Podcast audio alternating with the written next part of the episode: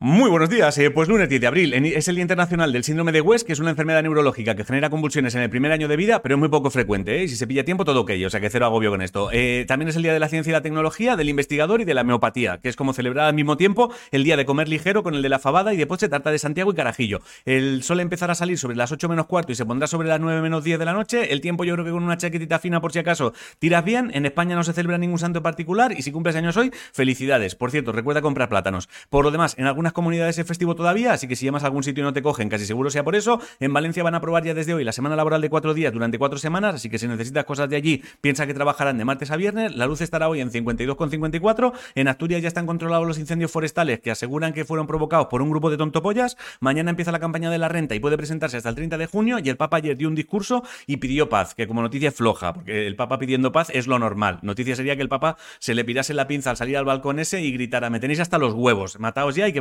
nuevos. Ah, mira, empareado. Y Finlandia está construyendo una valla de 200 kilómetros y 3 metros de altura en su frontera con Rusia. En fútbol masculino, el Sevilla ganó al Betis, el Atlético de Madrid al Rayo, el Almería al Valencia y el Valladolid empató con el Mallorca. Y un jugador del Villarreal ha denunciado a otro del Madrid porque dice que le ha pegado en un parking y el del Madrid dice que ha sido porque le insultó. Estáis los futbolistas últimamente como para dar ejemplo, macho. Carolina Marín ganó el Máster de Orleans, el Máster Augusta terminó ayer y lo ganó John Ram. Esto es golf, ¿vale? El golf básicamente es lo que hacen los abuelos, de apartar piedras del camino dándoles con un bastón, pero en plan profesional. Y un pavo llamado Adesanya recuperado el cinturón de campeón de peso medio de la UFC, que no sé de qué está hecho el pavo este, pero tumbó al otro después de recibir dos puñetazos en la cara, otro en las costillas y un rodillazo, y le quedaron fuerzas para hacer como que le tiraba flechas mientras el otro estaba ya inconsciente. Y en tenis ha empezado el Máster Monte Carlo, pero no están ni Rafa Nadal ni Carlos Alcaraz, así que en principio a mí me la pela. Tarantino ha escrito un libro de memorias que se presentó ayer a unos fans, Disney anunció el otro día que se vienen tres pelis nuevas de Star Wars, así que tocará volver a cambiar el orden en el que deben verse para poder entender algo si eres tan tonto como yo. Y en temas salseo, Taylor Swift y Joe Alwyn han roto. En esports, el split de la primera, de la primera, de la,